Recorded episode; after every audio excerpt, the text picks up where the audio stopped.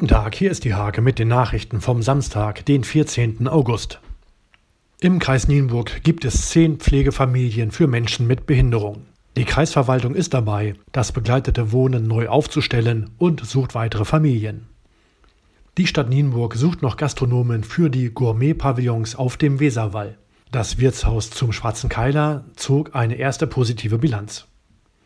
Wahlplakate der Grünen sind beschmiert oder zerstört worden. Die Partei hat Anzeigen erstattet, der Staatsschutz hat Ermittlungen aufgenommen.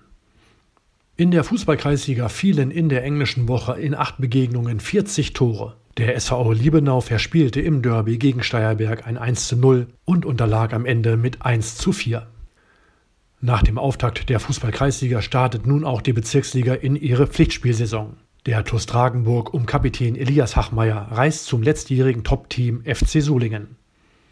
Diese und viele weitere Themen lest ihr in der Hake vom 14. August oder auf www.diehake.de.